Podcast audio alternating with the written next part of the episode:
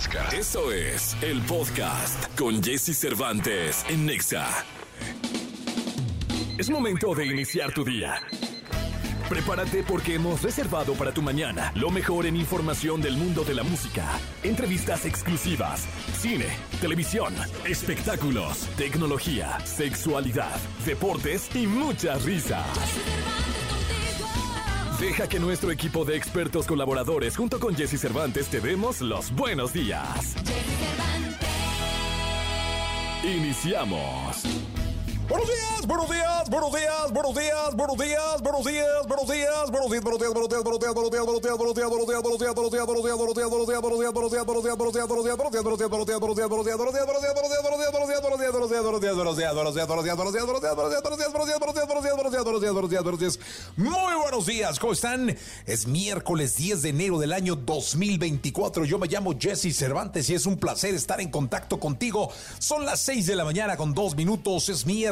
mitad de semana. Hoy viene con nosotros Horacio Villalobos a hablar de su obra de teatro Un acto de Dios y de la vida, ¿por qué no?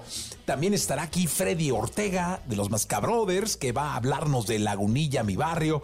Gil Barrera, los espectáculos. Paquito Ánimas con los deportes. Pontón desde el CES en Las Vegas, el Consumer Electronic Show en Las Vegas, Nevada, el consultorio abierto de la sexóloga Divari, la canción caliente y muchísimas sorpresas más. Así que, por favor, quédate con nosotros que vamos hasta las 10 de la mañana. 10 de la mañana. Así que, por favor, permanece en XFM 104.9. Yo me llamo Jesse Cervantes y es un placer estar acá siempre de lunes a viernes. Feliz, la verdad, de, de empezar un año nuevo con todos ustedes. Vamos con esta frase de Tomás Alva Edison, inventor, científico y empresario estadounidense, que dice, la mayor debilidad radica en renunciar. La forma más segura de tener éxito es siempre intentarlo una y otra y otra y otra vez. ¿Por qué? Porque lo más fácil que hay en el mundo para un ser humano es renunciar a un sueño, renunciar a una relación, a un trabajo sin haberlo intentado, porque te dio flojera, porque creíste que no eras el indicado, que tú no podías, que no era para ti, porque otros te convencieron que no eras el adecuado. Renunciar, qué fácil es renunciar, qué fácil es rajarse.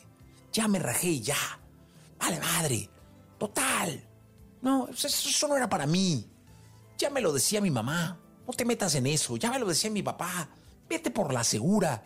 Ya me lo decía mi esposo. O ya me lo decía mi esposo. No trabajes. ¿Para qué? ¿Para qué trabajas? Si aquí estoy yo. Y te rajaste. Y te rajaste. Qué fácil camino. Lo más interesante en la vida de todos es estar ahí.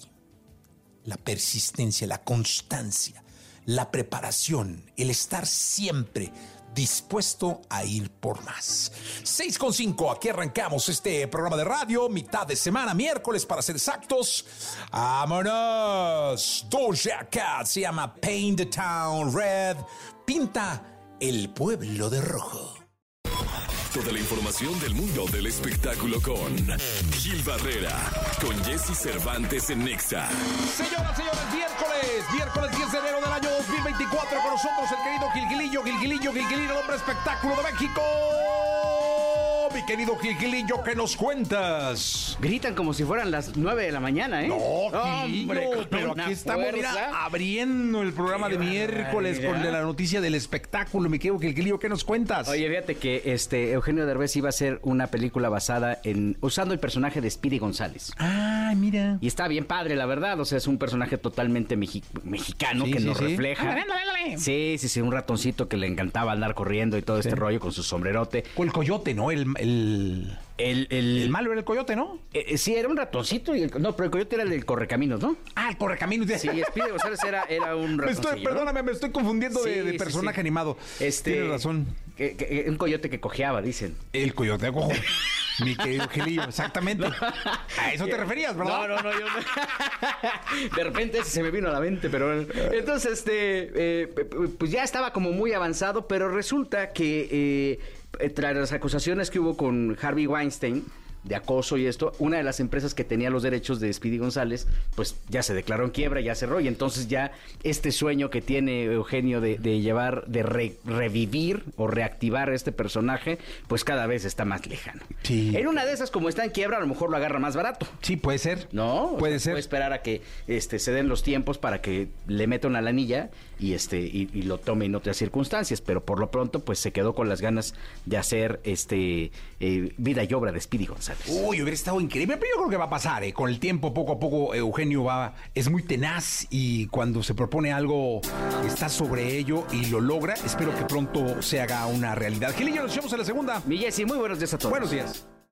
Todo lo que debes saber de los deportes lo tenemos aquí en Jesse Cervantes en vivo.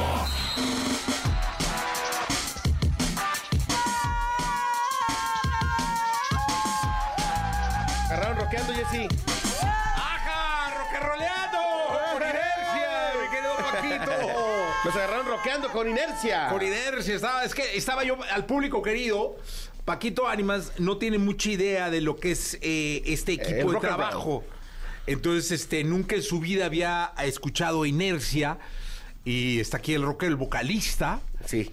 Entonces te tuvimos que poner un extracto de Breaking the Law. Breaking the Law. Breaking the Law. Poquito ánimas en deportes. ¿Cómo estás, mi querido Jesse? Contento de estar contigo una mañana más para platicar de la información deportiva. Siguen, eh, hoy se presentan oficialmente los refuerzos de Pumas a las 12 del mediodía. Nos citaron ya entrenó ayer Funes Mori, ¿no? Ya entrenó Funes Mori el día de ayer. Hoy se presentan oficialmente. Siguen los movimientos eh, de, cara a lo que será el arranque del torneo este viernes. Eh, recordar que hay varios técnicos que van a debutar y la mayoría extranjeros. Jorge Baba, que es el de, de León, Beñat San José, el del Atlas de Guadalajara. que Dios nos agarre confesados, Martín Anselmi del Cruz Azul, Fernando Gago de las Chivas, Renato Paiva del Toluca y Gustavo Lema, el auxiliar del Turco Mohamed, que se queda al frente de los Pumas. Serán los técnicos que debuten en este torneo. Estaremos atentos a lo que pase con ellos. En lo que se define la novela del Chicharito, no, porque ya ayer a Mauri. ¿Qué va ese show? ¿Qué a Mauri ayer salió muy contento de la reunión. Ya sabes, los medios se ¿Ya se juntó el Chicharito con Amauri? No, el representante con Amauri. Ah, ok. Y ayer se ve muy contento a Mauri. ok, ok. Parece que las cosas van muy bien. Pero entre que sea eso, pues ya se confirmó la llegada de Kate Cowell, este hombre que es mexicano porque su abuelito es mexicano. O ¿Pero dónde nació? En, San José, California. Y él nunca, nunca eh, ha vivido en México, pero es de ascendencia mexicana por eh, su abuelo paterno y esta situación le, le da la oportunidad de estar en Chivas. Nunca habrá naturalizados, dice Mauri Vergara, pero eh, jóvenes de ascendencia mexicana pueden participar en Chivas. No empiezan ya a flaquear ese pedo. como que primero empiezan por uno de San José, luego tráete uno Como que empezaron ya a, darle más aristas al Que busquen a Quiñones. Bueno, eh, dice que naturalizados no. Pero es que no es, eres ya mexicano. Es, lo que no entiendo, porque a final de cuentas, un hombre que es de ascendencia mexicana, a final de cuentas nunca conoció nuestro país. No, hombre, el vato, no, es el de, del chequen, ¿no? Como, yo soy de ascendencia española, por ejemplo. Tienes ojos de español y un dejo, un dejo catalán. este... Dejo, pero con... No, no, no, no, no, dejo, dejo. Pero bueno, eh, entonces, pues Kate Cowell ya se confirma como nuevo delantero de las Chivas. Está... ¿Y es bueno el vato? Pues se hablan muy buenas cosas de él. En, lo hizo bien en la MLS, marcó una gran cantidad de goles en el equipo de San José Earthquakes. Ahí lo dirigió entonces Almeida. Exactamente, en algún momento lo dirigió Almeida y ahora pues estará con las Chivas Rayadas del Guadalajara. No sabemos si es recomendación de Almeida en algún momento. Puede ser, ¿no? Vamos a ver ahí... cómo termina por darse este tema.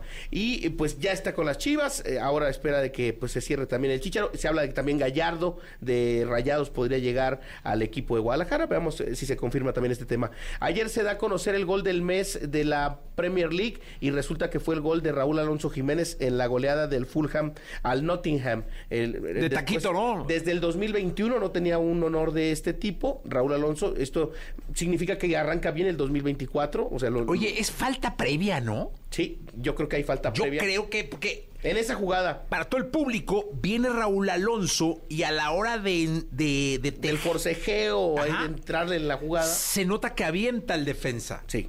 Sí, ¿no? sí, Y el defensa sale así como para atrás, aunque dicen que esas no se marcan en la Y Premier usa, League. usa bien el recurso y marca un golazo, ¿no? Golazo. Que bueno, para nosotros como mexicanos, qué bueno que Raúl empiece a tener este tipo de reconocimientos que lo motiven a regresar al nivel que le conocimos en algún momento. Y eh, también comentarles a todos, además de, de- del tema de- del fútbol como tal, ayer regresó la Liga de Expansión MX con dos empates eh, en el partido entre Leones Negros de la UDG y los Cimarrones de Sonora, y también el equipo de Morelia contra el Atlético de La Paz, empataron uno por uno en distintos partidos, arrancó ya la actividad de la Liga de Expansión MX, y en la segunda de deportes te voy a platicar porque ya viene la NFL, viene el juego de comodines, pero Pittsburgh tiene una baja muy importante que tienen que analizar los aficionados que aspiran a que Pittsburgh avance. Los de la toalla amarilla. Es correcto. Sí, señor. Oye, Paquito, dime una cosa. Hay equipos de la Liga de Expansión que me da muchísima pena que no estén jugando en primera. ¿Qué- Los Leones Negros de la UDG, uno de ellos. El Atlante, El Atlante es otro de ellos. yo, yo creo que esos dos son equipos icónicos y el Morelia quizá también. Y el Morelia, sí, ¿por qué no? ¿Por qué no? Siempre fue un, un animador importante del torneo, ¿no? Como que el Morelia siempre se mantuvo como uno de los equipos eh, que, que se mantenía de la media tabla para adelante, ¿no? En, en el fútbol mexicano. En el, en el 2000, ¿recuerdas aquel equipo de Rubén Omar Romano? No, maravilloso. Sí, Pero son- son yo, creo que Atlante jugando en México, jugando en la Ciudad de México, ya que no se lo llevaran a ningún lado. Los Leones Negros que fueron también en una época, tuvieron una época gloriosa en la primera división del fútbol mexicano, los de la 80, UDG, de la Universidad de Guadalajara, y eh, el Morelia. Sí, que el- hoy es Atlético Morelia, ¿no? Hoy es Atlético Morelia, regresaron a ser Atlético Morelia tras la venta del Morelia eh, al Mazatlán. Eh, retoman el proyecto, pero con este hombre Higuera, que estuvo en algún momento trabajando con Jorge Vergara, ahora es el dueño del Atlético Morelia, retomando. Que no lo las quiere bases. Vergara, ¿va? No, ya no. No, no, se quiere- llevan no quiere ni ver. No, no, no, pues se dicen muchas cosas de temas financieros. Sí, pues ahí está. Mi querido Paquito Ánimas, nos escuchamos en la segunda. Sí, en la segunda regresamos aquí en Jessy Nexa. Venga, entonces vamos con Mike Towers, se llama La Falda. ¿Tienes alguna duda con respecto al sexo? Aquí está el consultorio sexual con Alessia Divari en Jesse Cervantes en Exa. Señoras, señores, niños, niñas, hombres, individuos, seres humanos de este planeta. Desde Italia, Firenze, desde la Plaza del Domo, con un gelato en la mano y un pedazo de pizza en la otra, y una copita de vino tinto en la mesa. Alessia Divari. ¿Cómo estás, Alessia? Muy bien, muy bien. ¿Tú, Jessy? Bien, ¿estás en Italia o dónde andan? ¿En Villahermosa? Ya, ¿O dónde sí, ya. No. Ah, es que uno sabe no, ya uno, estoy hombre. en Italia. No, no Italia. sabe uno, pero ya estoy en Italia, en ¿Cómo- Florencia. Aquí Oye, ando. ¿cómo caminando. ¿Cómo encontraste al novio, caray? Qué, qué bonita relación, ¿eh? Ay, cosita, aquí anda. Ay, Muy oiga, guapo, déjame saludarlo al vato, no seas así, ándale. Yo ya me- he Déjame mejorado. ver, no sé si quiere. Es que he mejorado mucho mi italiano, te lo juro. O sea, mi italiano es Che accrescito. se puoi parlare, guapi. ¡Guapi! Sì, as- as- espérame. Hola. Hola, bomboni, ¿cómo stato? Grazie. Ah, grazie. Feliz año a todo el feliz año a todo el México. Ah, feliz año, bomboni, bomboni, querido. Qué bonito italiano, qué bárbaro. ¿Cómo hablo yo el italiano? ¿Cómo me fluye a mí? Lo traigo en las venas. Debo tener ¿Ya por ahí viste? alguna rama de mi Yo familia. creo que tienes por ahí sangre italiana. Sí, algo pasó en mi vida que vine a nacer acá en Jalisco, pero yo debía haber nacido en la campiña italiana. Yo creo, en la campiña toscana. En la Toscana, en la Toscana italiana. Oye, Divari, vámonos con las preguntas. Eh, ¿qué, ¿Qué te pasó? Creo que es el mejor novio que has tenido. eh. Vaya que te he conocido varios. ¿Verdad que sí? Sí. Ay, no digas esas cosas, Jessy. No, bueno, bueno, es que lo, en tantos años, ¿a poco no? O sea, me tocó verte, verte, bueno, soltera, casada, divorciada, este, eh, profundamente enamorada. Y ahora te veo brillando como un sol, me da mucho gusto. ¿Ya viste? Me da mucho Sí, gusto. pues es que. Pues No. eso hace el amor. Qué bonito, qué bonito. No, aparte el vato tiene un don así de, de ser humano maravilloso, ¿eh? Maravilloso. Sí, es buena, es buena gente, es buena gente. Sí, sí, sí, sí, sí. Tiene- estoy enamorado de él, es más. Ya. ¿Viste? Yo también, ya somos dos. Ya somos dos.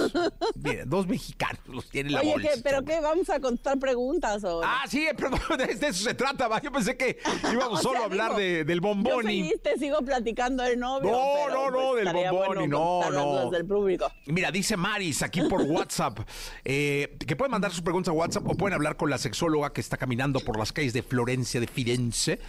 Eh, dice Maris por WhatsApp, eh, quisiera saber si lo que tiene mi esposo es pasajero o puede ser algo médico. Resulta que solo eyacula con la masturbación. ¿Eso es normal? Ya no te ama, hombre, debe tener otra. Claro que no, Jay Cervantes. Luego, luego aquí metiendo cizaña. No tiene nada que ver con el amor. Eh, más que normal, puede ser común. O sea, no, no es un problema particularmente serio. O sea, porque en realidad lo que está diciendo es que su cuerpo funciona perfectamente bien. Eh, investigar qué es lo que podría estar pasando que durante el encuentro sexual no logra eyacular. Pero eso idealmente necesita psicoterapia sexual. Ah, psicoterapia. No, está complicado, Mariceo. O sea, ya para necesitar psicoterapia, pues no es normal. No, porque luego, luego ta- fomentando, Psicoterapia. o sea, fomentando el tabú, Jessy Cervantes. fíjate, ya no es que O no sea, necesita terapia, terapia, pues. necesita psicoterapia. Eso ya está más complicado. Es lo mismo. Ah, bueno. Tomé es que o lo- tomar, o- es lo mismo. Dos formas de llamar a la misma cosa. Dice Mica, dice Mica, cuando le hago sexo oral a mi novio, frecuentemente me dice que lo haga despacio porque le duele. ¿Solo es que es muy sensible allá abajo o todos los hombres tienen lo mismo? O sea, a todos les duele. Digo, a mí nunca me ha pasado. Yo- soy asexual. Yo no podría contestar. Pero no sé, Roquero. Dice que él no. Elías, tampoco. ¿Tú qué opinas, sexóloga? Ya se fue la sexóloga. ah, se está reconectando. No, hombre, yo, pero no, mira, no, a ver, yo le contesto, esto no es de sexóloga, esto es de experiencia. Este, avísame cuando se, ¿no? Pues no, no, podríamos hacer hasta una encuesta, ¿va? Esto puede ser una encuesta. Pero a, a Oscar no le duele y a Elías no le duele. O sea, no es normal. Yo creo que algo tiene, o sea, tiene que ir a atenderse. Este hombre, por favor. Y luego eh, hay otra pregunta por aquí.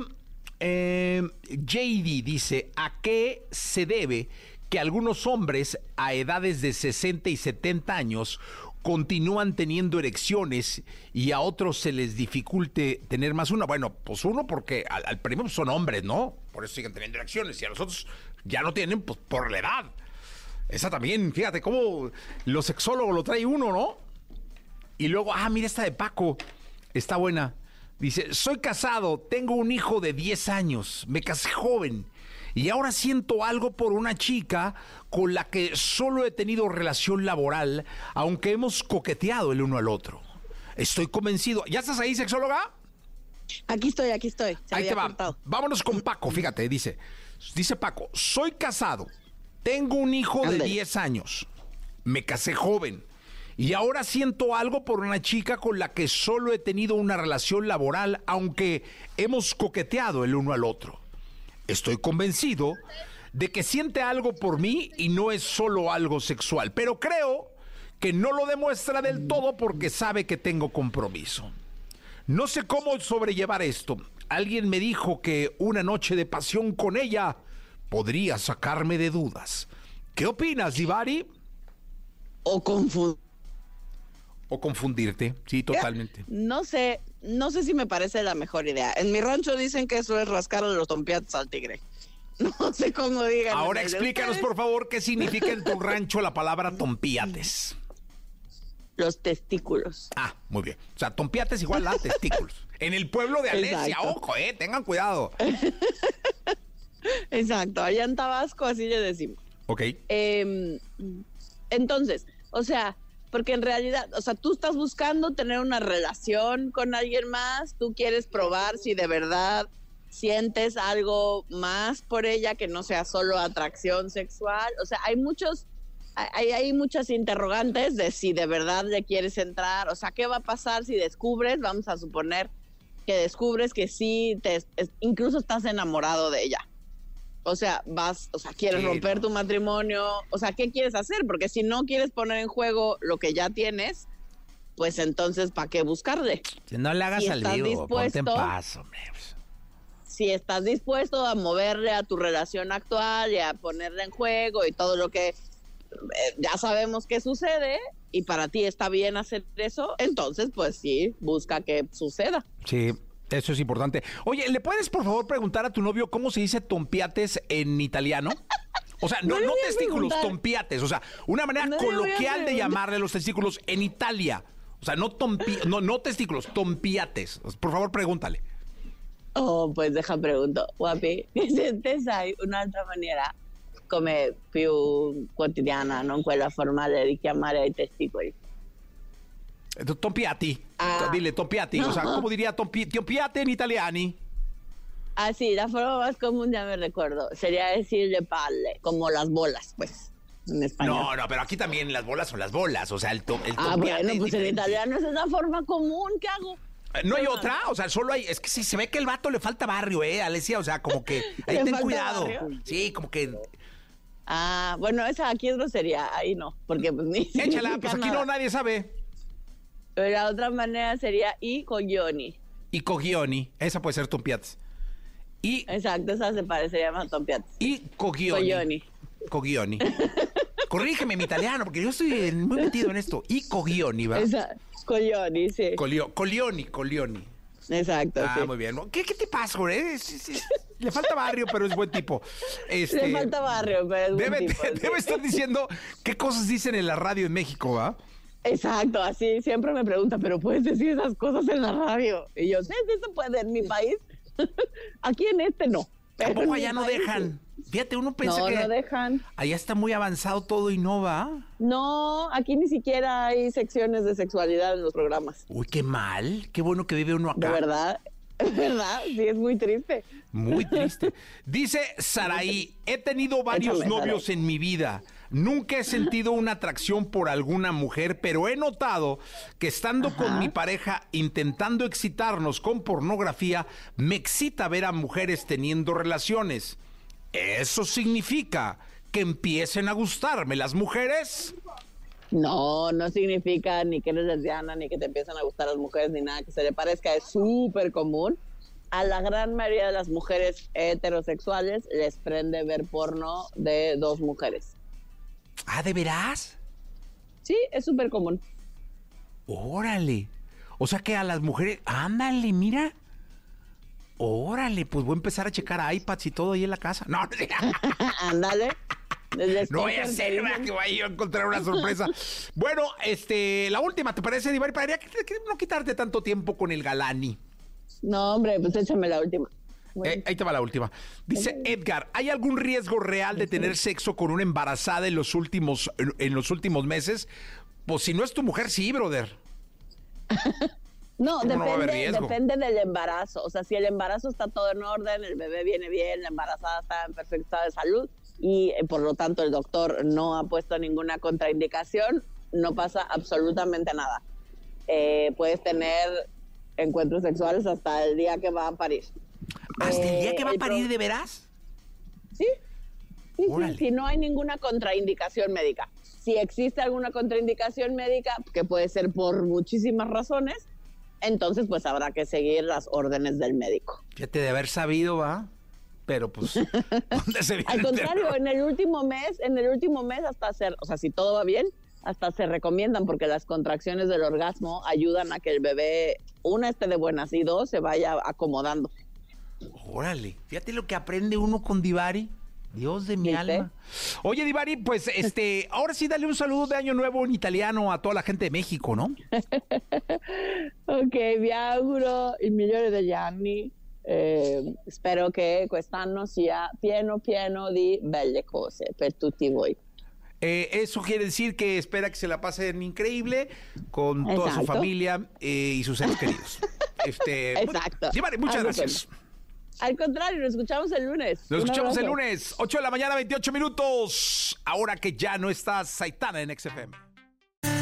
La tecnología, tecnología, avances, gadgets, lo más novedoso. José Antonio Pontón en Jesse Cervantes en Nexa. Perdóname, mi amor. Por ser tan guapo.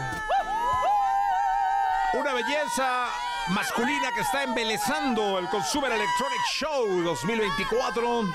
Ya me dijeron que tiene hasta un stand en, eh, en el- en la expo en donde demuestra su belleza y que no es inteligencia artificial, es él. Es Pontón con nosotros. Aquí ando de decán, ¿no? Oye, mi Pontón, ¿sigues en el pasillo del hotel o, o- o estás en tu cuarto? No, ahorita ya estoy en el cuarto, estoy en el cuarto. Cuando son las seis con 36 de la mañana aquí en Las Vegas, justamente estamos ya en el, en el CES, ¿no? Va- obviamente aquí en Las Vegas va a abrir las puertas el CES abre a las 10 de la mañana. Ya nos estamos arreglando, nos estamos poniendo ahora sí que guapos para Oye, irnos. ¿Con quién compartes?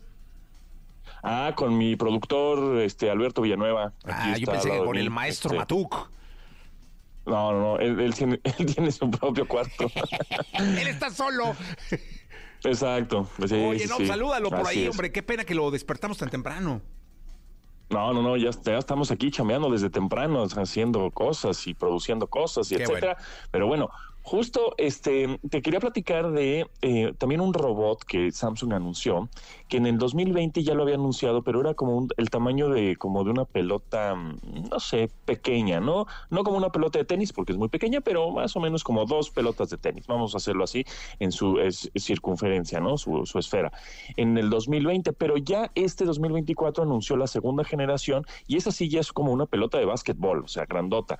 Y esa, eh, digamos que, imagínate esa, esa esfera, digamos, esa, esa pelota de básquetbol, pero con ruedas y con un proyector incluido o integrado. Y este dispositivo, este robot asistente en tu hogar de color amarillo, se llama Bolly, ¿no? Ball como de bola, de, de pelota, y IE, Bolly. Este robotcito lo que va a hacer en tu casa esta segunda generación es que va a monitorear todo tu, digamos, tu hogar, va a proyectar como si fuera una televisión rodante, puede ir proyectando, pues, si sea series, películas o hasta eh, tutoriales de ejercicios si quieres hacer ejercicio, eh, puede proyectar en la pared, puede proyectar en el techo, se comunica con tus eh, dispositivos del, in- del Internet de las Cosas o Internet of Things que tengas en tu casa, del, hogar inteligente, para apagarlas, prenderlas, este, y ir eh, obviamente revisando que todo funcione en tu casa. Es como tu, pues ahora sí como tu medio robotina un poco, ¿no? Está, está interesante, está padre y le siguen apostando obviamente a la robótica y integra inteligencia artificial, evidentemente, para predecir lo que el usuario necesita en ese momento. Entonces, eso está padre. No sabemos precisamente ni cuándo es la fecha de nacimiento ni costo, pero ya vimos que, por, otro lado, Amazon también hace un, un par de años anunció Astro, que es algo similar. Entonces ya estamos viendo cómo las marcas están subiendo a este tipo de robots de compañía o de vigilancia para, para el hogar, ¿no? Eso está padre.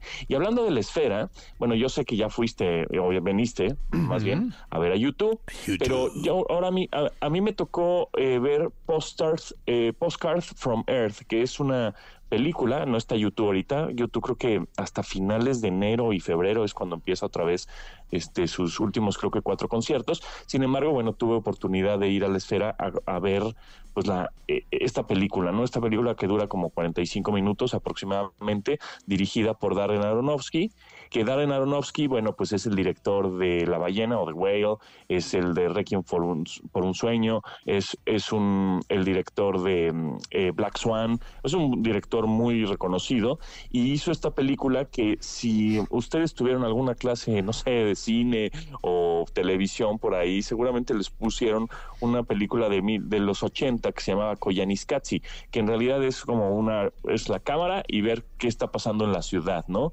El, tanto en los contrastes de la ciudad como la naturaleza y el mundo y etcétera. Es algo así, pero obviamente con una cámara especial que se con, con la que se grabó que se llama Big Sky y, y de verdad el, contenido o la película es impresionante. El sonido que tiene la esfera, tú lo has visto, tú lo has vivido, es increíble, eso es súper claro. Tiene 167 mil bocinas, tiene un par de bocinas en cada asiento, en cada butaca. Es una, una experiencia de verdad que vale mucho la pena. Y quería hablar un poquito de la tecnología que está a la, en la pantalla, pero exterior.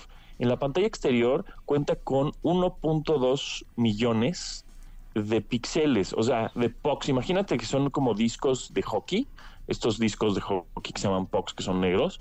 Bueno, imagínate que son 1.2 millones que cubren toda la esfera por parte del exterior y cada POC de estos cuenta con 48 luz LEDs dentro de cada POC. Entonces, tienes una pantalla exterior que tiene alrededor de 57 millones o casi 58 millones de píxeles con la que ves, bueno, pues una, unos, unos gráficos impresionantes en la parte exterior y en la parte interior, bueno, la pantalla que es totalmente inmersiva también, ¿no? Este, tiene una resolución 16K, es una locura, o sea, nosotros estamos viendo ahorita en el 6 en el 6 pantallas, por ejemplo, de Samsung, ¿no? Que tienen que son 8K y que ya van a salir en México este año 2024, pues esta pantalla de la esfera es 16K, el doble de resolución. Entonces, de verdad es un show, es un espectáculo también que vale la pena este ver si es que están en Las Vegas o vienen a Las Vegas en, pues, en este año 2024. Sí, muy bien, Potón. Se le cortó, yo creo, ¿no? No, no, aquí, aquí estoy. Ah, aquí estás. Es que enmudeciste y, y, y me cimbré. Oye, Potón, ¿y qué onda con los, sí. Eh, qué onda con los visores de Apple? Ah, bueno, pues los visores de Apple, el 19 de enero es la preventa, o sea, ya, ¿qué? Nueve días van a costar 3.500 dólares y bueno, pues ahorita el dólar nos favorece un poco, entonces van a estar como en 60 mil pesos, solo van a estar disponibles en Estados Unidos y el 2 de febrero, ahora sí que el día de la Candelaria, este, van a poder comprarlos en las tiendas de Apple Store en Estados Unidos. Y también si tienen la posibilidad de estar o viajar o, que nos estén escuchando por allá, van a poder ir a una tienda de Apple y van a poder eh, ponérselos y les van a hacer una demostración para que con, conozcan esto del cómputo espacial, ¿no? Que son las realidades mixtas. Ellos le llaman cómputo espacial porque, bueno, pues vas a, no es que vayas al espacio, ¿verdad? Pero es más bien el espacio que tienes entre pues entre los ojos y la vida y, y la realidad como es físicamente, entonces vas a poder obviamente mover tus manos y manipular pues eh, todo como en el aire, digamos, ¿no? En el espacio, en el aire. Entonces eso está, eso está bueno, eso está padre. Entonces yo ya quisiera que sea 2 de febrero, pues un poco como para ir y probarlos, ¿no? No sé si los voy a comprar porque pues sí están medio, medio elevados de costo, ¿verdad? En un principio, pero eh, pues por lo menos ir a una tienda y ponérmelos y probar a ver qué tan, qué, qué cuál es la experiencia de tenerlos puestos y cuál va a ser la experiencia con nuevos contenidos, películas, series, deportes, videojuegos, etcétera, con estos Apple Vision Pro. Oye, dime una cosa, si los compras en Estados Unidos, ¿te sirven en México? O sea, ¿los puedes usar acá? Sí, seguramente sí. Sí, sin duda. Sí, yo creo que sí. Este, si los compras allá, te los puedes traer a, en, a México sin ningún problema, los pruebas y, y empiezas a, a tener y a trabajar y a entretenerte con ellos, sí, sin duda. Pues ahí está, mi querido Pontón, pues ya vamos a vamos a, esper a esperar a que vivas la experiencia y nos la platiques. Exacto, ¿tú te los compras o qué? ¿Cómo ves? Hijo, ya sabes que yo soy, mi querido Pontón, Dios sí, de mi alma. Pues ya sé. Dios de mi alma.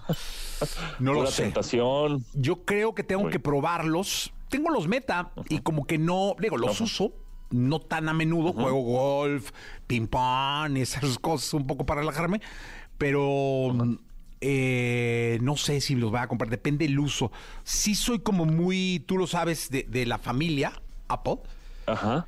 Eh, ajá. no sé qué interacción tengas, o todo, hay que verlos, ¿no?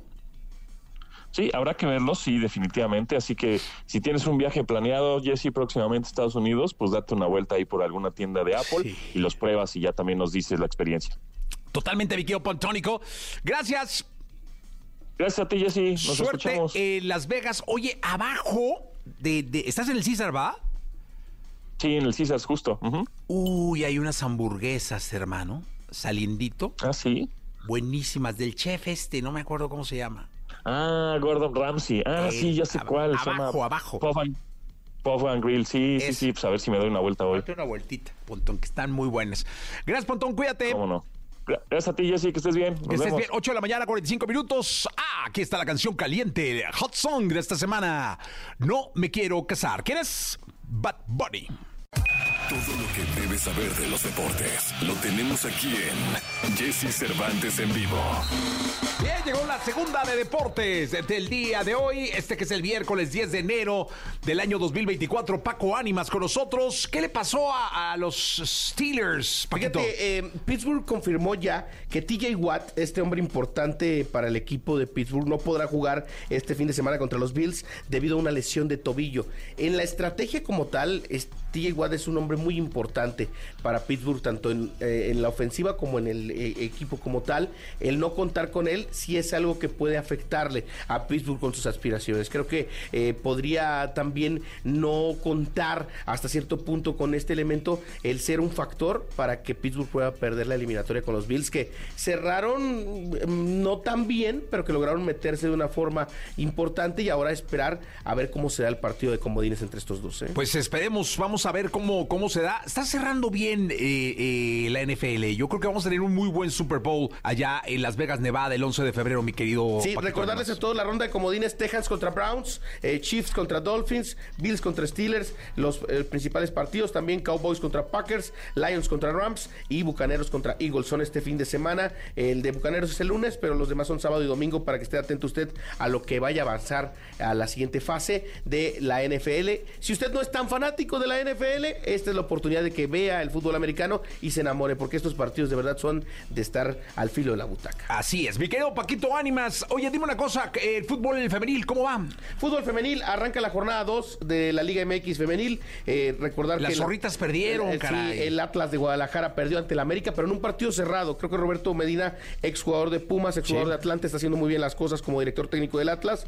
Y ahora viene ya la jornada 2 del campeonato eh, con el partido más interesante quizá, el de Pumas contra Tigres, aquí en Ciudad Universitaria. Este 13 de enero será el partido a las 12 del mediodía. Pumas recibe al campeón, el América visita al Necaxa, Cruz Azul se enfrenta a Santos, Mazatlán contra Cholos, Puebla contra el equipo de León, Atlas recibe al Toluca, Toluca que viene de golear a Santos 7 por 0 y el equipo de Pachuca se enfrenta a las Rayadas de Monterrey, otro gran duelo, esto será el lunes y también la participación de Guadalajara contra Juárez y San ¿Cuándo Luis debuta. Jenny Hermoso? Jenny Hermoso tiene que debutar en esta jornada 2. Ah, ya tiene que debutar ya. Yo creo que ya está Debuta para aquí en la debutar. Ciudad de México. Debutará aquí en la Ciudad de México con el equipo de Tigres, seguramente de recambio, eh, pero ya entrenó a partir del día de ayer con el equipo de Tigres allá en Nuevo León, ya está lista. Ahora le- em- empiezan las especulaciones a ver si va a ir a la ceremonia del The Best o no.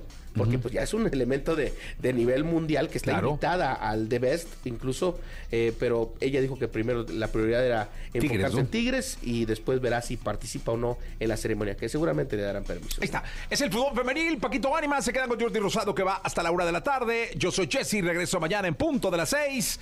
Pásenla muy bien. Toda la información del mundo del espectáculo con Gil Barrera, con Jesse Cervantes en Nexa. Señoras, señores, Gilgilillo, Gilgilillo, Gilgilillo, el hombre espectáculo de México a las 9 de la mañana, 40 minutos. Mi querido Gilgilillo, ¿qué nos dices en esta segunda de espectáculos? Y Jessy, buenos días a todos. Oye, pues hay que tocar un tema que creo que es importante, es, es esta serie de comentarios estúpidos que ha dicho Danny Flow en los últimos meses. Ándale. Se destapó prácticamente en redes sociales eh, una eh, conversación que tuvo en un podcast y en donde pues hizo una referencia tremenda a muchas cosas, ¿no? Eh, mostraba su indignación en contra de los movimientos feministas, haciendo un juicio to- totalmente fuera de orden, este descentralizado eh, sobre estos movimientos que hacen justamente para eh, dignificar la lucha de las mujeres en torno a un país en donde pues hay 11 feminicidios eh, a cada momento este y que está esto prácticamente desbordado, ¿no? Él abiertamente dice esta dice que él no está de acuerdo con este tipo de movimientos, que que los considera innecesarios y otro de los temas que creo que también fue eh, y, absurdo y tonto fue eh, eh, una rima que hizo en donde dice a mi hija jamás la, jamás la tocaría, pero sus, a, sus amiguitas de la secundaria tal vez sí. Esto evidentemente desató una indignación y una ola de críticas en redes sociales a la que afortunadamente varios medios se están uniendo para señalar el acto tan irresponsable que tiene este sujeto como líder de opinión, porque al final dentro de su rubro musicalmente, digo, al final el, si es arte, la música y lo que él hace pues es un tema de entretenimiento, este pues tiene una responsabilidad como líder y evidentemente esto eh, ha desatado una eh, molestia por la ignorancia en la que ha tratado los temas. Él posteó una disculpa pública que creo que es innecesaria, pero que dice lo siguiente. Para empezar, la rima sobre la que hablamos la improvisé en 2019. Ustedes saben que mi primer round de fama llegó con mis freestyles, improvisando comedia o morbo como se le conoce en el medio del freestyle. Esta rima específica donde digo que no tocaría a mi hija, pero sí a sus compañeras de la secundaria, se hizo muy famosa en redes sociales en su momento, como muchas otras de las locuras que improvisé en mi etapa como freestyler. Algunos medios cortan esa parte del podcast específicamente donde menciono la rima como un recuerdo para hacerme ver como si yo lo dije de la nada, como si se tratara de una declaración. Pero recalco, claramente me estoy refiriendo a la rima viral de su momento y ustedes lo pueden comprobar. El abuso sexual no es broma. De antemano me disculpo por haber improvisado rimas tan imprudentes, ese punchline no me representa como persona. Los niños y niñas del mundo son sagrados, no se tocan y esa es mi posición oficial y final sobre el tema. Por último, para aclarar lo que comenté sobre el movimiento feminista, como mencioné en mi último live, todo esto es un tema del cual soy profundamente ignorante. Por esta razón no debí de seguir hablando al respecto, sino buscar informarme más, lo cual haré en pro de mi persona y mi familia. Para que no quede duda, desde siempre apoyo a toda persona que busque igualdad de derechos. Reitero, me comprometo a informarme, más sobre el tema y activamente buscar formas para que mi plataforma esté alineada a mis valores como persona. Muchísimas gracias por su atención, Danny Flow. Él tiene una presentación, tiene varias presentaciones este trimestre, unas en Guadalajara, Monterrey y Ciudad de México, eh, que estará en un centro ahí eh, donde está eh, la Avenida Insurgentes. Y este y bueno, pues obviamente ahí vamos a ver cuál va a ser la respuesta de la gente, de los fanáticos que evidentemente tienen cierta fe en lo que él hace musicalmente, pero que pues este evidencian también y él abiertamente ha dejado claro que nada más tiene un cacahuate en la cabeza, ¿no? Pues mira, eh, caray, ayer justamente lo comentaba con una persona del medio, ya no puedes minimizar eh, un podcast, no puedes minimizar un punchline, no puedes minimizar nada porque todo es público y todo está al alcance de todos y todos pueden editar y todos pueden poner eh, a consideración de, del público en general algo que de manera factible tú no pensabas que fuera a ir en ese camino. Yo creo que cuando eres un personaje público, como lo es él, ya tienes que tomar la responsabilidad de cómo lo dices y dónde lo dices, por pequeño que sea el medio o por grande que sea el medio. Pues mira, esperamos que enmiende todo esto que dice enmendar en, en el mensaje que, que, escuchamos.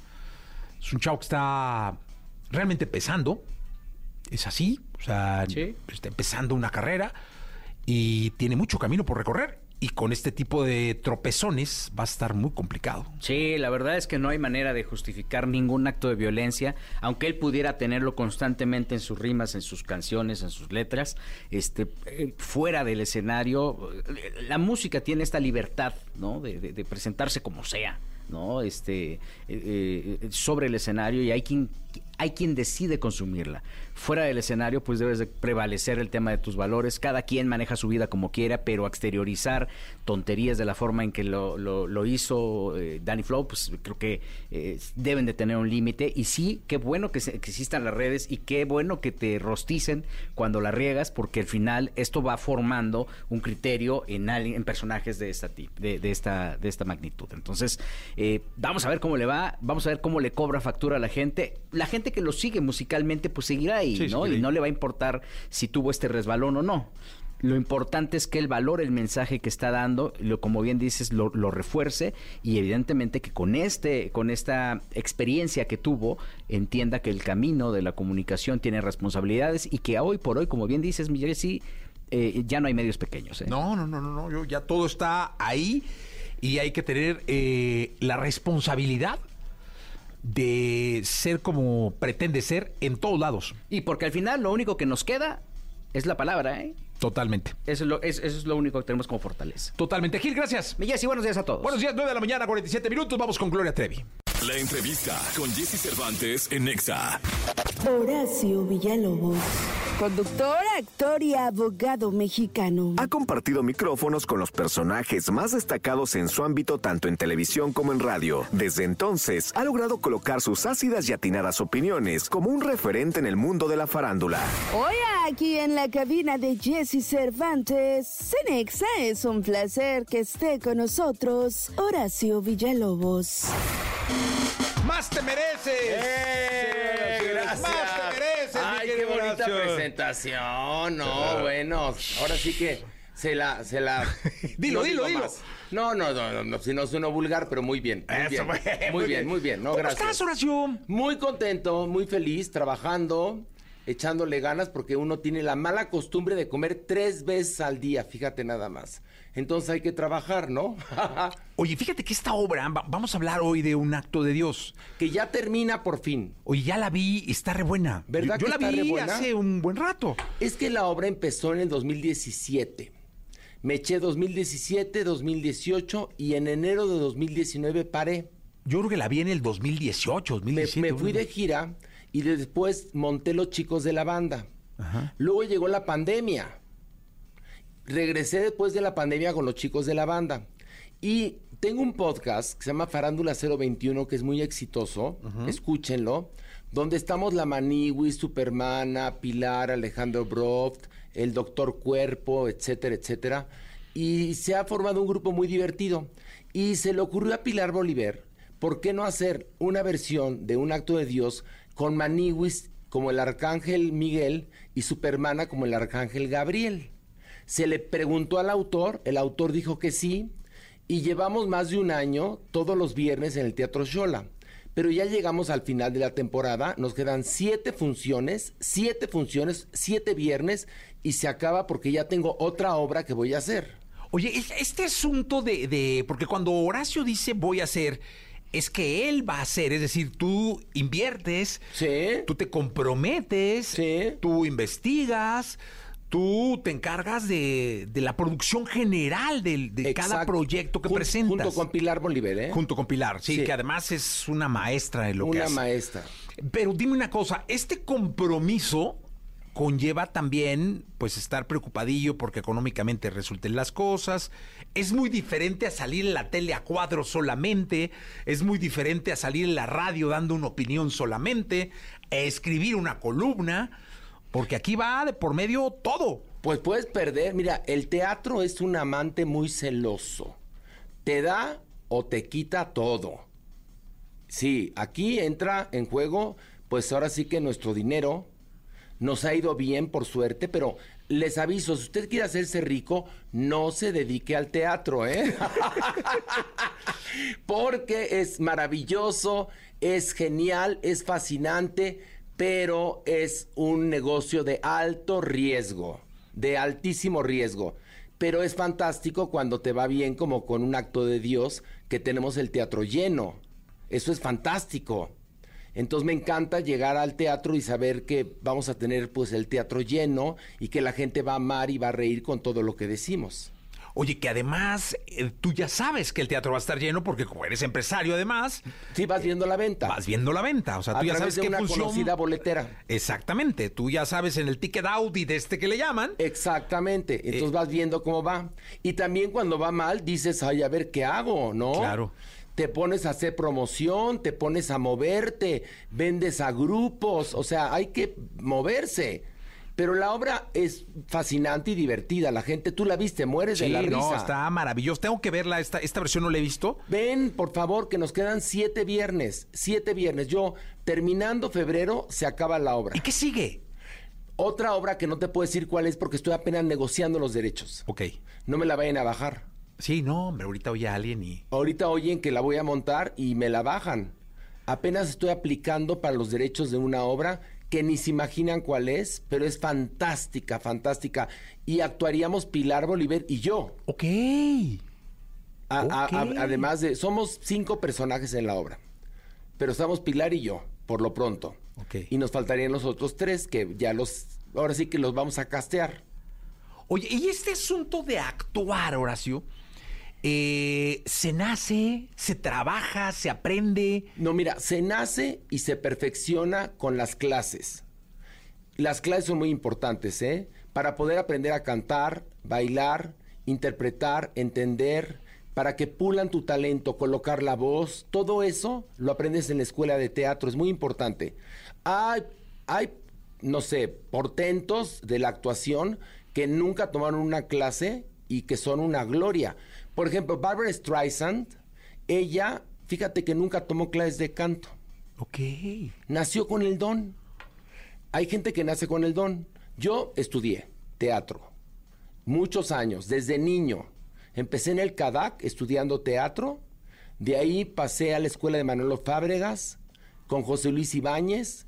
Después en Oxford, Inglaterra. Y he continuado perfeccionándome con otros maestros en cursos especiales. Porque tienes que darle, Jesse. No, y soy testigo del compromiso que tienes con el aprendizaje permanente, porque alguna vez uno de mis hijos se, se, se dedicó al asunto de cantar y tú nos recomendaste a tu maestro de canto. Exactamente. Es muy bueno y que le cambió la vida a este muchacho. Totalmente, porque te enseña a colocar la voz. Sí. Yo no podría hacer un acto de Dios si no colocara la voz. Me quedo afónico. Claro. Porque hablo, hablo como taravilla toda la obra. Y al final todavía canto. Canta, sí. Entonces tienes que tener la voz colocada para poder hacerlo. Es parte de, es parte de la formación. Y tener una vida sana, ¿eh? Sí. Porque si no la tienes, pues estás frito. Sí, porque no, si no tienes una vida sana, este asunto, porque el teatro es un compromiso en vivo. Sí, sí, O sí. sea, no sí. es de que vamos a repetir y Nada. corten y edit, nada. Ahí o, que, o que vaya perenganito en mi lugar. no, Nada. aquí no hay suplentes. O de llegar tarde. O... Mira, la única manera de faltar al teatro es con tu acta de defunción. Nada más. Llega- llegas, entregas tu acta de defunción y es la única justificación para faltar al teatro. Si no, no. Hay que estar ahí a fuerza. Enfermo, triste, con pérdidas, o contento, triunfador, como sea, pero tienes que estar ahí. Y la gente que pagó su boleto no tiene la culpa de lo que haya pasado en tu vida privada. La gente tiene que ir y ver un espectáculo de primera calidad y es lo que hago. Ofrecer espectáculos de primera calidad para que la gente ría y vaya.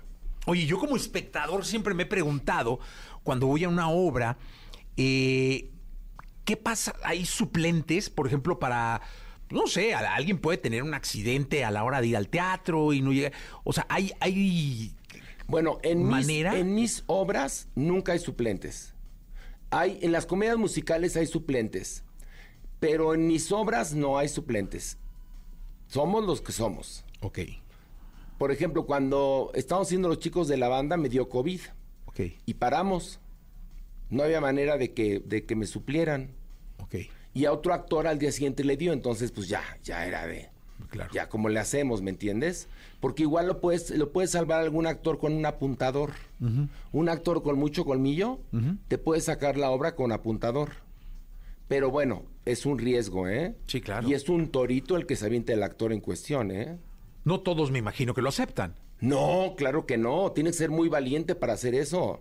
Y con un callo y, Y un... con un callo y bueno, y, y- y con unos tanates que qué te cuento. Sí, claro, para poder... Para poder aventarte el toro. Pero en mis obras normalmente no, nunca hay suplentes. O sea, los que están, están. Los que están, están. Bueno, sí, fíjate, te voy a contar, con un corazón normal, yo tenía un suplente. No un suplente, un alternante. Porque los domingos yo me iba a Miami a hacer Mira quién baila. Entonces entraba el alternante, que hacía un papel muy pequeño en la obra y entonces eh, hacía también mi papel. Ok. Porque en el corazón normal había actores, había personajes escritos para que los interpretaran el mismo actor. Ok. Entonces ahí sí tuve un alter- pero alternante, no suplente. O sea, alternaban funciones. Alternaban y así se funciones. anuncia. Sí, se anuncia así. Y ya la Entonces gente sabe, él, ¿no? él los domingos daba la función. No, pues qué bueno, Horacio. Entonces quedan siete funciones. Siete funciones de un acto de Dios. Por favor, vaya al Teatro Shola, a la taquilla o a la boletera ya muy conocida, el maestro de los boletos. Sí. Y aprovecha el jueves de dos por uno. Perfecto. Pero los espero siete funciones y se acaba for good. Se acaba para siempre lo, este, un acto de Dios, ¿eh? Ok. Pues ahí está, siete funciones, Ticketmaster. o en las taquillas del teatro. O en taquilla del teatro Xola. Está los... Los viernes únicamente 8.30 con Maniwis, Supermana y un servidor, Horacio Villalobos. Ahí estamos. Horacio, gracias. Gracias, gracias, gracias, gracias. Gracias. 8 de la mañana, 32 minutos. Vamos a un corte comercial. Regresamos. La entrevista con Jesse Cervantes en Nexa. Freddy Ortega. Freddy Ortega es uno de los actores de comedia más reconocidos de México. Junto con su hermano Germán, forman el dúo conocido como los Mascabrothers, quienes conquistaron al público como Igor y Frankie, la jitomata y la perejila, entre otros. Hoy aquí en la cabina de Jesse Cervantes, en Exa con nosotros se encuentra Freddy Ortega. 9 de la mañana en punto, 9 de la mañana en punto, tiempo del centro del país. Es un verdadero placer, un, un honor, un privilegio tener a uno de los eh, actores, de los comediantes más importantes que ha tenido este país en los últimos tiempos. Y es cierto. ¿Ya llegó? No, di- dime si mentí.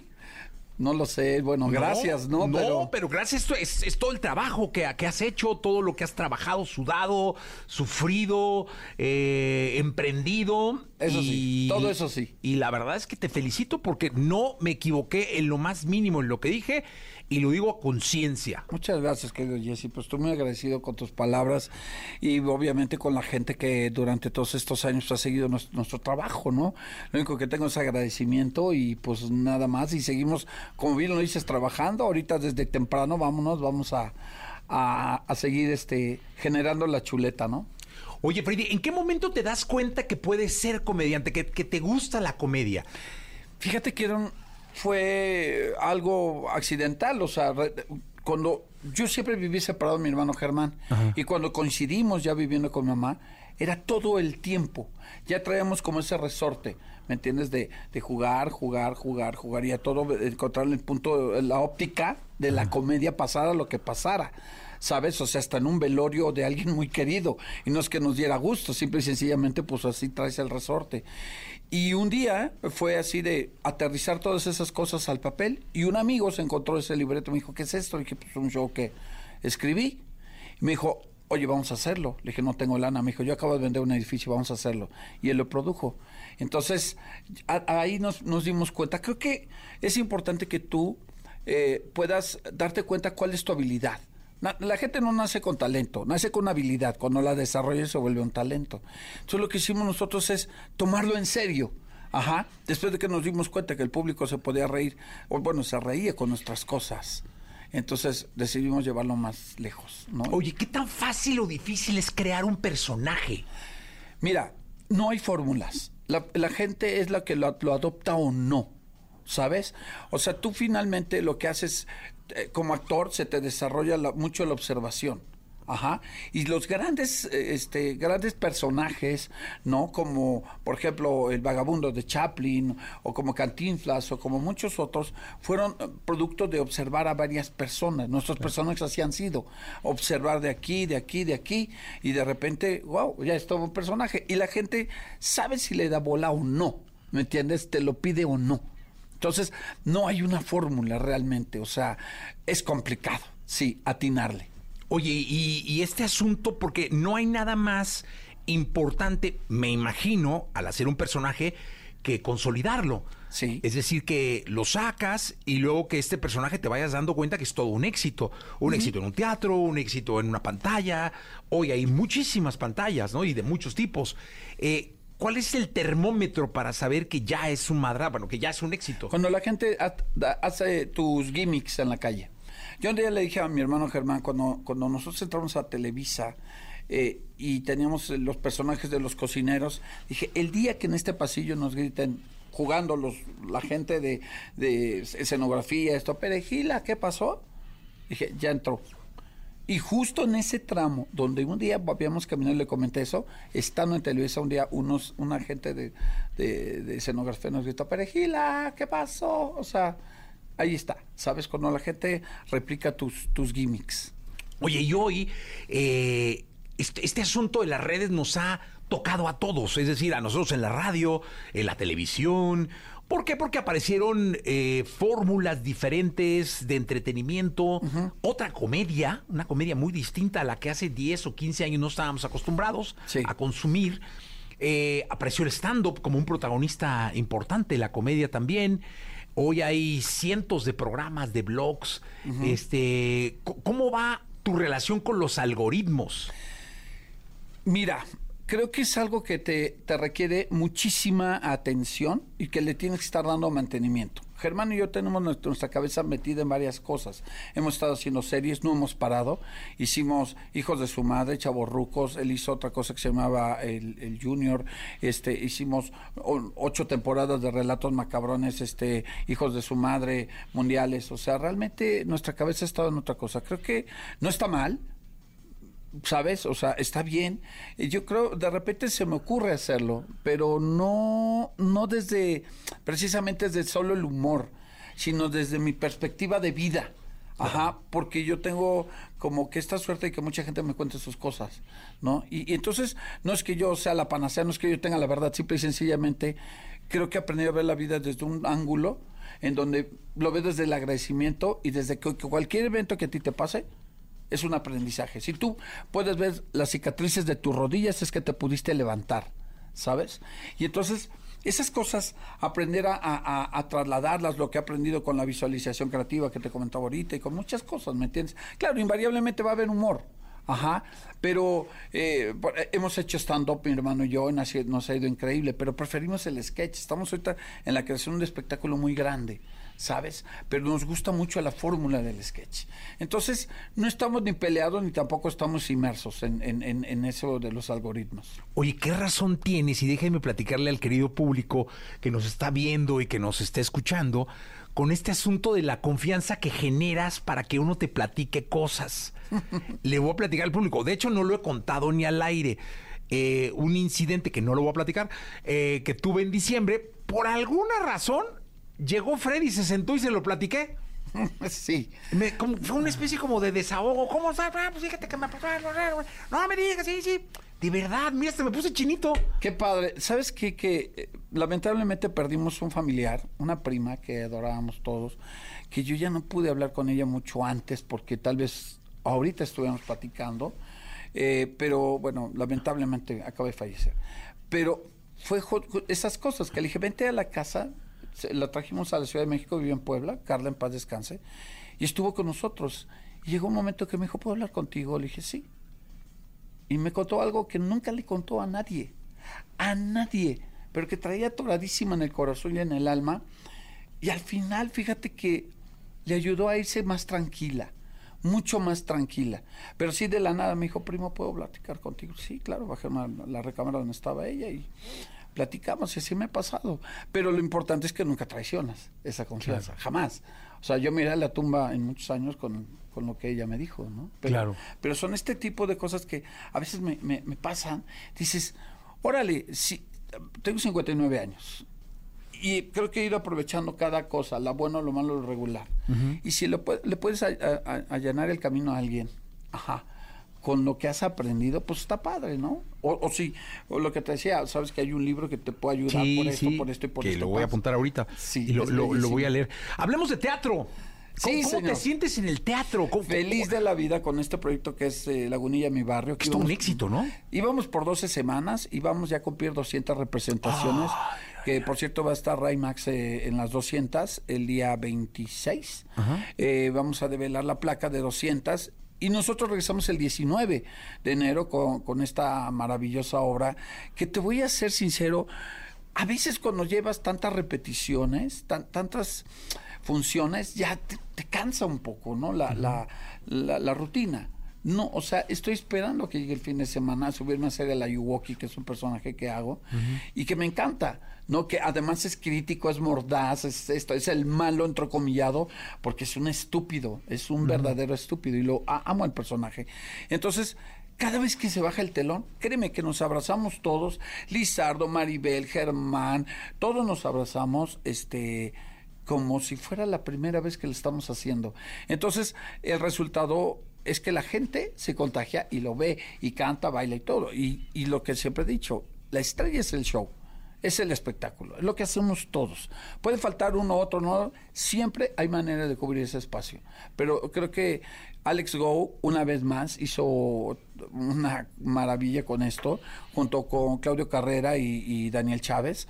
Entonces, creo que está increíble que la gente que no lo ha visto, vale la pena que la vaya a ver. No, no sé cuánto tiempo más estemos, porque eh, después de Lagunilla viene una obra que estamos planeando, que intermedia, antes de hacer Spamalot nuevamente eh, a finales de año. Y estamos planeando hacer una cosa que se llama Apocalipsis, que es maravillosa. Es, es tipo del humor de The Book of Mormon. Así de ácido y así de mordaz y así de, ya sabes, de negro. Y que nos pitorreamos de los españoles y de nosotros a, a todo lo que da, ¿me Ajá. entiendes? El primer acto es eh, la llegada a Tenochtitlán y la, el segundo acto es la conquista. Entonces, este estamos muy contentos en el teatro, es lo que te decía, ¿no? De por qué no estamos inmersos en otras cosas, porque siempre estamos planeando cosas de teatro. Y ahorita lo que viene es eso, y Lagunilla ha sido para nosotros, vamos en caballo de hacienda, la verdad. Oye, porque no de- debe haber una satisfacción muy grande para un actor estar en una obra y ver el teatro lleno. Sí. No te creas, digo, hubo momentos en que, como a todos, ¿no? Hubo estos bajones, Ajá. pero generalmente Lagunilla de arriba de tres cuartos o lleno. Y, y te repito, es porque el boca a boca es importante. La gente está muy, muy feliz con, con, con, con ir. ¿Y sabes qué? Han ido yo procuro siempre apurarme y pasar, porque hay gente que sé que nos está esperando. Ajá. Y, y no, yo no soy de que me guste o no me gusten las fotos, simplemente sé que la gente está allá afuera esperando una fotografía de cualquiera de nosotros. Claro. Entonces yo me apuro y me dicen, señor, es la sexta vez que vengo a verla. Es la quinta vez que vengo a verla. Dices, bueno, qué padre, ¿no? Porque van descubriendo cosas. Y siempre hay detallitos, ¿no? Que van saliendo, cosas que están de moda, que pasó algo en las noticias de la política, o en la- en las noticias mundiales, o las noticias de lo que sea. O ya sabes que tenemos aquí grandes personalidades que nos dan siempre de qué hablar. Entonces, este, pues, siempre va- va- vamos, vamos a- al, al pie. Oye, Freddy, mira, eh, mira cómo te, te quiere México, Culiacán, Hermosillo, Guadalajara, Cuernavaca, Naucalpan, Morelia y Mérida te mandan saludar, entre algunos otros también aquí de la Ciudad de México, eh, por WhatsApp, por a decir redes. besos por Culiacán, pero sí se iba, se iba a escuchar feo. Ay, sí, esos yo me los brinco. Estaría hermosillo, ¿verdad? Oye, qué bonito es el, el- el ca- el calor de la gente, ¿no? A dónde Hermoso. llegas y cómo llegas. Yo por eso prefiero el teatro porque la, la respuesta es inmediata. Cuando haces televisión, lo agradezco y lo amo, ajá, pero eh, la respuesta es inmediata. Lo que digas, ahí tienes su respuesta. O no. ¿Me tienes Un día me acuerdo que un, un gag que siempre funciona, Germán se volteó y más me hizo cara y de, ¿qué está pasando acá? ¿Me entiendes? Porque pues te pasa. Ha- nos han pasado todas esas cosas. Pero sí, ah, amo hacer teatro porque ahí ves el resultado luego, luego. Y, y que puedes mejorar. De- pero de, de un segundo al otro, ¿eh? Oye, O sea, ¿cuál es el personaje de tu vida, Freddy Ortega? Ese. Freddy Ortega. Sí. Qué Te voy a decir porque mi nombre real es José Miguel Rojas. Pero el, el- el hacer Freddy Ortega, que es un tipo que se dedica todo el tiempo a estar creando, eh, dirigiendo, inventando cosas, ese es- creo que es el mejor, porque de ahí se derivan todos los demás. ¿Sabes? O sea, en casa soy yo el que soy el que se tira a, leer algo o a ver una serie o, o realmente descansar un rato, ¿no? O pasarla con la familia. Pero creo que el mejor personaje es ese. Ah, pues qué bonita respuesta. De verdad, un placer tenerte acá, eh, Freddy. gracias. Y todo mi respeto y mi cariño. Igualmente. Eh, voy a ir a la obra, no he ido. Eh, voy a ir a ver a, a Lagunilla Bar, te voy a ver ahí. Por favor. Y este, de verdad, un honor y un placer tenerte acá. El gusto es mío, sabes el respeto que te tengo. Creo que no nos veíamos desde el Mascabrón Show Sí. Center, Sí, sí, sí, que ya sí. tiene sus años y que ya lo tiraron, ya tiraron hasta el edificio, pero fue una gran época. Y sabes el respeto y el cariño que, que te tenemos, todos los que nos dedicamos a esto, porque nos ayudas a difundir el trabajo y nunca con amarillismo, y eso se te agradece. No, no, yo para mí el respeto al- a, a la persona es lo más importante Gracias, y el ponderar el trabajo que hacen para divertirnos y entretenernos es también vital.